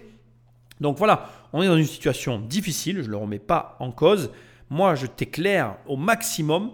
Tu dois garder en tête donc que non seulement de façon euh, anticipée, on sait qu'il va y avoir d'autres crises et il va y en avoir une énorme qui se profile à l'horizon, mais que dans tous les cas, comme tu l'as entendu, certains agents économiques dont je fais partie arrivent malgré tout à prendre des positions sécuritaires qui leur permettront de passer les crises. Mais je te rassure, on va en parler dans cette émission parce qu'elle n'est pas finie, James, dis-nous tout. Uh, en matière de sagesse économique, j'apprécie par-dessus tout Angela Merkel. C'est la seule dirigeante qui comprend l'économie parce qu'elle n'est pas économiste. C'est une scientifique. Comme je l'ai expliqué, il faut aborder l'économie avec des outils scientifiques, pas de la pseudoscience. Le keynésianisme, la théorie de l'équilibre général, la valeur à risque, tous les modèles et les techniques qui sont utilisés dans la finance et la gestion du risque sont de la pseudoscience. Ils ne correspondent pas à la réalité. La théorie des systèmes complexes, la théorie des réseaux, l'analyse de la distribution du pouvoir sont des modèles qui reflètent la réalité. Angela Merkel est une scientifique, elle comprend ces phénomènes. Et elle comprend aussi que l'Europe doit être restructurée. Elle assume un rôle dirigeant dans ce domaine. En fait, toutes les grandes régions économiques, l'eurozone, les États-Unis, le Japon et la Chine, doivent être restructurées. Mais seule l'Europe procède à des ajustements structurels. Les autres régions s'en remettent à des solutions monétaires, à un ajustement des liquidités. Alors là, vraiment, je trouve ça très, très, très, très, très intéressant parce que comme on vient de te, l'expliquer ici, on, est réellement sur une problématique euh, profonde euh, et qui est pas simple à expliquer euh, dans une émission qui dure déjà plus d'une heure. La première chose que je trouve intéressante, c'est quand James dit qu'il adore Angela Merkel pour la simple et bonne raison qu'elle comprend les enjeux réels. Et il, il dit une phrase que je dis très souvent. Alors il le dit avec ses mots à lui, moi je vais te la traduire avec mes mots à moi. En gros, il te dit que plus c'est compliqué, euh, plus tu dois fuir comme la peste. Moi, j'aime bien répéter souvent à toutes ces personnes qui me contactent, dont tu fais peut-être partie, qui m'envoient des mails, qui me posent des questions, qui me demandent un avis sur leur situation. Quand on me dit oui, Nicolas, regarde, moi j'ai fait ça, j'ai fait ça, j'ai fait ça. Quand je vois dans leur montage des trucs ultra complexes, mais je leur dis, mais euh, t'as rien en fait. T'as fait super compliqué d'un truc super simple où tu t'es pris plus la tête toi que ce qu'il fallait se la prendre au départ. Et très souvent, plus le montage est complexe au début, plus tu dois fuir comme la peste. Il le dit lui-même. Il dit bah, plus. En fait, la finance, je ne vais pas dire ce qu'il dit lui-même, mais je vais, te dire ce que moi je pense. Je pense que la finance, elle a une tendance à complexifier les choses, complexifier les supports, à complexifier les explications pour éloigner le, profane de la finance, dans le but de justement se laisser les mains libres pour agir. Mais c'est un, c'est un leurre, c'est un subterfuge qui permet simplement aux financiers de pouvoir se libérer les mains de justement des comptes qu'il devrait rendre à son client pour pouvoir agir comme bon lui semble. La vérité, c'est que c'est relativement simple et que ça, soit ça doit avoir des conséquences palpables, réelles et immédiates sur la vie du client, soit ça n'en a pas. Et dans ton cas, c'est pareil. Plus c'est compliqué et à l'impliquer, moins tu dois y croire. Après, plus c'est complexe parce qu'on a envie de croire que c'est complexe parce que l'être humain est comme ça. On a envie de croire dans les choses qui nous arrangent. Donc du coup, on trouve toujours des explications rocambolesques à des situations qui sont euh, très souvent tirées par les cheveux. Et que si réellement tu posais les choses sur une feuille de papier et que tu le lisais à voix haute, ben, tu te détournerais euh, justement, à juste titre, du placement en question. Donc comme il le dit par rapport à Angela Merkel, euh, ne compte pas sur les financiers ou sur les placements financiers pour venir améliorer la situation. Parce qu'en général, la situation, elle a tendance à être aggravé par ces personnes-là. Compte justement sur des changements structurels réels qui ont un impact sur le réel pour apporter des changements. Ne compte pas sur ces choses euh, qui n'existent que dans ton esprit. Alors je le dis, mais je suis, je suis certain que tu ne m'écoutes pas. Alors de quoi je parle? Peut-être que si tu te dis, mais de quoi tu parles au, juste Nicolas? Ben, Tu sais, euh, tous les placements, bah, tu vois, là encore il n'y a pas longtemps, on m'a parlé de SCPI la SCPI, c'est un déguisement, quoi. Il n'y a rien de bien dans les SCPI. Je ne vois pas en quoi la SCPI t'apporte concrètement dans ta vie euh, de la responsabilité. Alors, oui, comme je le dis souvent, si tu es déjà riche, que tu prennes des SCPI, c'est un, un, autre problème. Mais 80% des personnes qui me contactent, dont tu fais partie, qui n'a pas d'argent, qui n'a pas d'argent, j'insiste, et qui me disent je vais prendre des SCPI, je leur dis mais les gars, commencez par gagner de l'argent de l'argent en faisant des choses vous-même. La SCPI, c'est pour les gens qui ont déjà beaucoup d'argent, qui veulent se diversifier et que, bon, voilà, c'est facile. Mais pour quelqu'un comme toi qui n'a pas d'argent, c'est un très bon exemple. La SCPI ne s'adresse pas aux gens qui n'ont pas d'argent. Très souvent d'ailleurs, les personnes qui te proposent des SCPI, ils te proposent un crédit. Et donc ils te font la double peine. Non seulement ils te vendent un prêt, mais en plus ils te vendent un support derrière pour lequel ils s'en lavent les mains, puisque s'il y a un problème, ils ne seront plus là. Donc avant de vouloir prendre des SCPI alors que tu as acheté que deux ou trois immeubles, commence par gagner de l'argent. La plupart des gens qui je vois qui me parlent de SCPI, ils ont euh, leur résidence principale, un ou deux immeubles ou trois, grand max, et ils sont là en mode ça y est, c'est bon, je suis riche. Mec euh, ou meuf, tu as, trois immeubles et ta maison, t'es pas riche. Hein t'es rien du tout quoi. Voilà, désolé, c'est un peu abrupt, mais c'est la réalité. Donc arrête de vouloir faire compliqué. Quand déjà simple, ça peut te rapporter non seulement beaucoup, mais ça peut changer ta condition réel. Voilà de quoi je parle. Avec 1400 milliards de dollars, la Chine est le premier détenteur étranger de la dette américaine. Or, il existe une blague connue parmi les banquiers. Si tu dois un million à quelqu'un, tu as un problème. Si tu lui dois un milliard, c'est lui qui a un problème. La Chine et les États-Unis, c'est un peu comme une entreprise qui voit son plus gros client s'enfoncer dans l'insolvabilité. Faut-il lui prêter toujours plus en espérant qu'il va se refaire une santé, ou bien accepter sa perte et passer à autre chose? Autre problème, le client paye avec du papier qu'il imprime à volonté. Si la Chine s'affranchit brutalement du dollar, c'est l'effondrement du billet vert. Si elle le garde, c'est l'effritement de ses réserves de change. Sa tactique, c'est donc de s'en débarrasser en douce, une désaméricanisation progressive. C'est au moment de la crise du shutdown en octobre dernier que la Chine a mis en garde les USA en leur signifiant qu'elle allait réduire au maximum son exposition au dollar américain. Malgré les risques géopolitiques que cela comporte, la Chine a revendu en décembre 2013 pour presque 50 milliards de bons du Trésor américain. L'acheteur devient ainsi vendeur massif. En parallèle, la Chine mise sur l'or, car plus le dollar s'affaiblit, plus le cours de l'or monte, tant et si bien que la Chine est devenue en moins de trois ans le premier consommateur mondial d'or devant l'Inde. La somme des réserves d'or de la République populaire de Chine a atteint une valeur record de 3820 milliards de dollars. Pour éviter la crise diplomatique, le président du Fonds souverain chinois a simplement déclaré Avec la future reprise de l'économie américaine, l'attrait de la dette américaine s'affaiblit. À long terme, ce n'est plus un bon investissement. Reprise de l'économie américaine, oui ou non? Dans tous les cas, l'empire du milieu semble préparer l'après-dollar. Je trouve euh, ce passage exceptionnel et vraiment, il doit te montrer ici euh, ben, ce dont il est question quand on parle d'enjeux géopolitiques. Parce qu'effectivement, euh, tout est dit dans ce passage et c'est magique. Bon, déjà, la blague très connue, elle est très connue par tout le monde maintenant. Euh, si, si, tu dois un million à la banque, tu as un problème. Si la banque te doit, enfin, si tu as emprunté un milliard, c'est la banque qui a un problème. Bon, ça c'est ok, ça fait sourire toujours de l'entendre. On s'en lasse pas. Autre élément hyper intéressant que je souligne, ressouligne avec des gros traits, et ça a été dit tellement rapidement que je pense que tu l'as entendu, mais la Chine achète des obligations américaines avec de l'argent qu'elle imprime à volonté. Quelle est la valeur de cet argent? Et en réalité, tel que c'est présenté là, on pourrait croire que c'est les Américains qui sont euh, soumis finalement au bon vouloir de la Chine. Et quand on écoute les gens parler de cette situation, on a toujours la sensation que c'est les Chinois qui dominent les Américains, mais c'est beaucoup plus complexe et profond que ça. Parce que comme ça t'a été expliqué ici, en réalité, on est réellement dans un jeu de ballon prisonnier où, en fait, finalement, tout le monde a une balle qui va exploser. En gros, ce que j'essaie de t'expliquer, c'est que la faute, elle, est, elle repose sur les épaules des deux parties. Un, d'être laissé acheter par des billets qui n'avaient aucune valeur, mais sans doute parce que les Américains en avaient besoin. Deux, de laisser euh, les Américains faire entre guillemets ce qu'ils veulent, alors que la dette est détenue majoritairement par, euh, la Chine. Alors après, tu vas me dire, bon, un État ne peut pas diriger un autre État, ce qui ferait euh, des États-Unis le premier pays communiste du monde.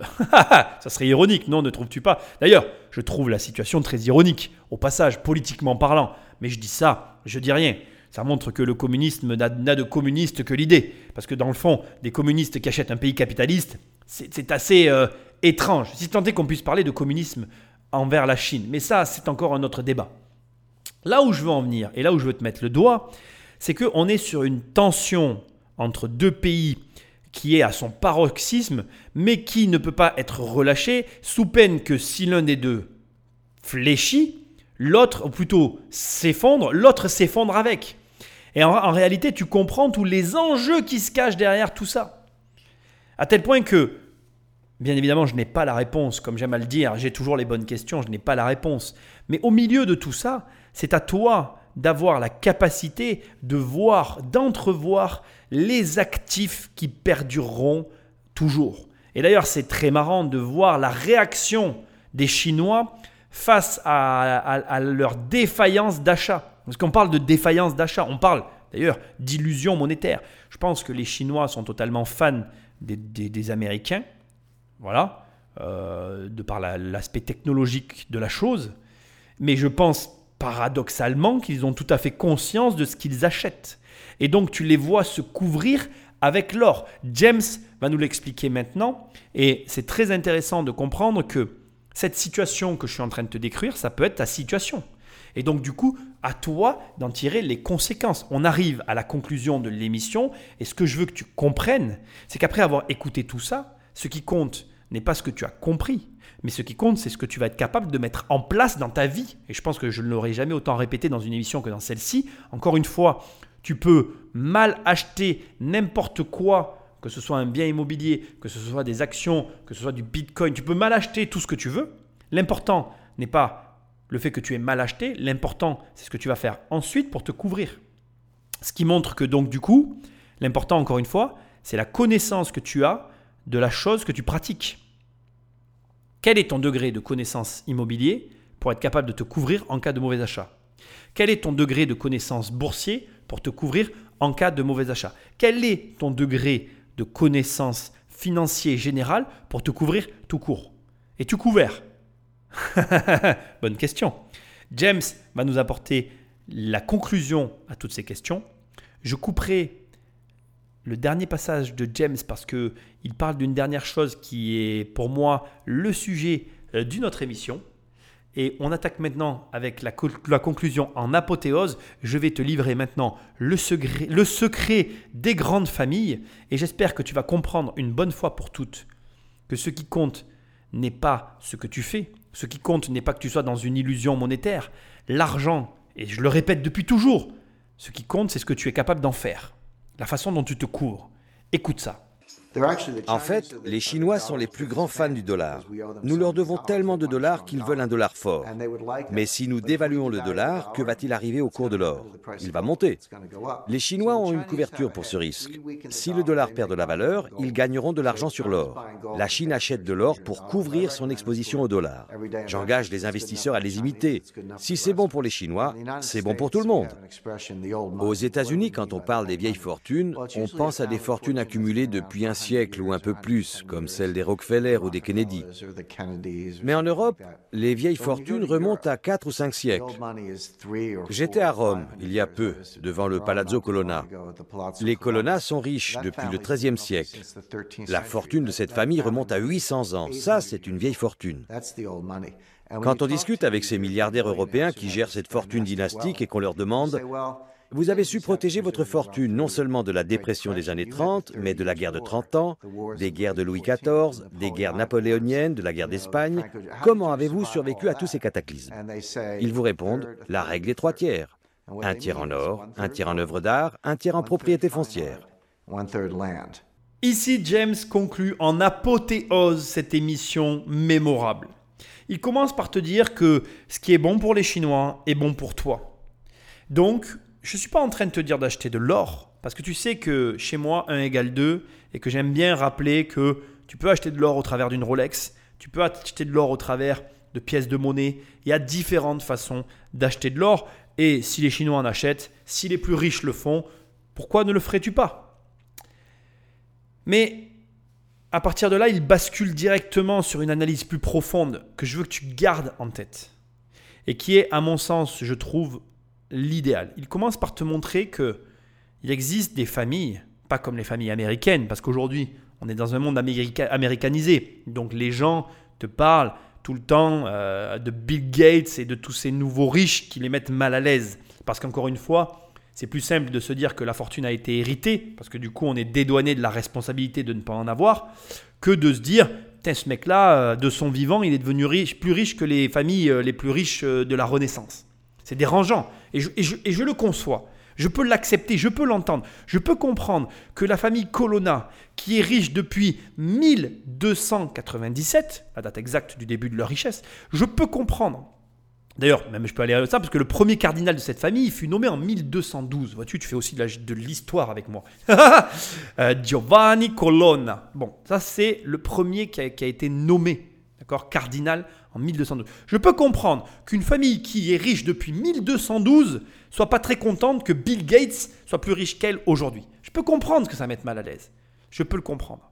Mais il faut comprendre aussi que en 1212 et que cette famille-là n'a pas constitué la même réserve et n'a pas accès aux mêmes fonds que Bill Gates. C'est pas les colonna qui pouvaient créer l'ordinateur personnel. Surtout quand un tiers de ta fortune bloqué dans des œuvres d'art, quand l'autre tiers est bloqué dans de l'or et quand le dernier tiers est bloqué, est bloqué dans l'immobilier. Moi, personnellement, pour avoir euh, amassé un patrimoine immobilier, je peux t'assurer que déjà s'occuper de l'immobilier, c'est un travail. Je sais que ça va pas plaire à tous les amateurs rentiers qui aiment euh, croire qu'ils vont rien faire au bord d'une plage, mais c'est un travail. Voilà, c'est un travail qui prend du temps. Et même quand tu arrives, comme moi je l'ai fait actuellement, à le déléguer, ce temps de délégation te demande quand même du temps parce que tu es le seul à avoir accès à certaines informations. Ok, tu me suis jusque-là.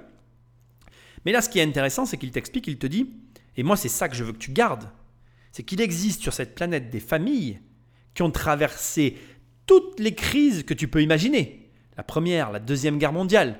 Parce qu'il y a un truc que je ne sais pas si tu y as déjà réfléchi, mais moi ça m'a toujours fait réfléchir. Je me dis, mais ça se passe comment une économie pendant la guerre? Alors on l'a un peu vu euh, pendant le, premier confinement, mais c'était pas vraiment la guerre, tu vois. Et je m'étais toujours dit ça. Je m'étais toujours dit, tiens, comment ça se passe? D'ailleurs, je te l'ai dit dans cette émission. hein. Moi, je me suis toujours dit que j'achetais de l'immobilier parce que je m'étais toujours dit, bah, s'il y avait une guerre, tu vois, j'échangerais toujours de, mes logements contre de la nourriture. J'aurais toujours une monnaie d'échange, tu vois. Tu me retrouverais pas une main devant, une main derrière. Et quelque part, mon instinct de petit enfant n'a pas été totalement mauvais, tu vois. C'est partie de mes croyances personnelles, ce que je te délivre ici. Mais ce qui est intéressant, ce que je veux que tu gardes de tout ça, c'est que les siècles passent et les fortunes perdurent. Certaines fortunes, fortunes perdurent. Et ça, je veux que tu le gardes en toi. Parce que ça veut dire que quoi qu'il t'arrive dans ta vie, tu peux passer au travers. Et tu peux passer plus riche, ou au moins avec la même richesse en fait. Si tu perds de l'argent pendant une crise, c'est juste parce que tu as mal fait les choses. Et là, James, il te donne la formule magique de la réussite. Et tu l'as sur cette chaîne. J'allais dire des gros mots, mais je vais éviter d'en dire. J'ai dit que j'en dis pas. Alors, j'en dis pas. Mais tu vois ce que je veux dire? C'est génial. Tu prends ton argent et tu le divises en trois. Tu respectes la règle des tiers. Et tu réussiras dans la vie. Et ne viens pas m'écrire des mails en me disant Mais Nicolas, j'ai pas assez d'argent, tu comprends? Non, on s'en fout. Si ta fortune personnelle se résume à 10 000 balles, divise les 10 000 balles par 3 et commence à placer ton argent. Dans Devenir riche sans argent, je t'explique la règle des 30%. Et je ne connaissais pas la règle des tiers des riches parce que je la découvre en faisant cette émission. Donc tu vois, j'ai encore appris des choses avec toi. Moi, je la gère un petit peu différemment parce que moi, je la, je, je- alors je n'ai pas d'œuvre d'art. J'aime assez bien les œuvres d'art. On a, on a, euh, si j'ai, euh, ça s'apparente pas à des œuvres d'art. J'ai euh, j'ai des biens qui se vendent aux enchères. Voilà, j'ai, des biens que je pourrais vendre aux enchères. Tu vois, ce matin, j'ai, encore reçu un petit chécos de 220 balles de, biens que j'ai pu vendre, euh, euh, de, biens que j'ai pu vendre, voilà, dans des, trucs de vente aux enchères. Alors, 220 euros, c'est pas énorme, hein, tu vois, voilà. Mais j'ai des chèques comme ça régulièrement dans l'année qui rentrent et ça fait cool. C'est cool d'avoir ça, tu vois. Quand ça tombe dans le mois, ben, c'est bien. Donc, je, connais ce principe-là, mais je ne suis pas un grand féru des enchères. L'or, c'est pareil. Je suis pas le plus grand fan d'achat. Je, suis pas le genre de gars qui va acheter des lingots d'or. Je pense qu'il y a assez de contenu sur moi qui tourne sur le sujet pour que tu aies compris mon principe. Mais j'ai des pièces. Voilà.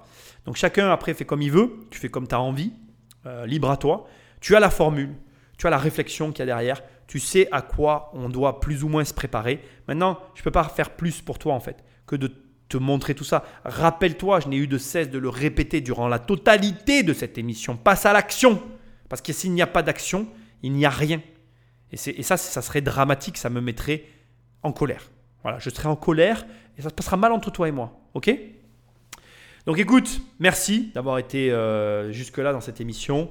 Euh, la règle des tiers, c'est la règle que tu dois conserver euh, derrière tout ça. L'argent est une langue vivante qui évolue, qui ne mourra pas de sitôt.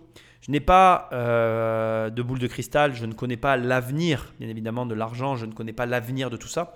Ce que je sais, c'est que tu n'échapperas pas aux crises futures qui vont arriver.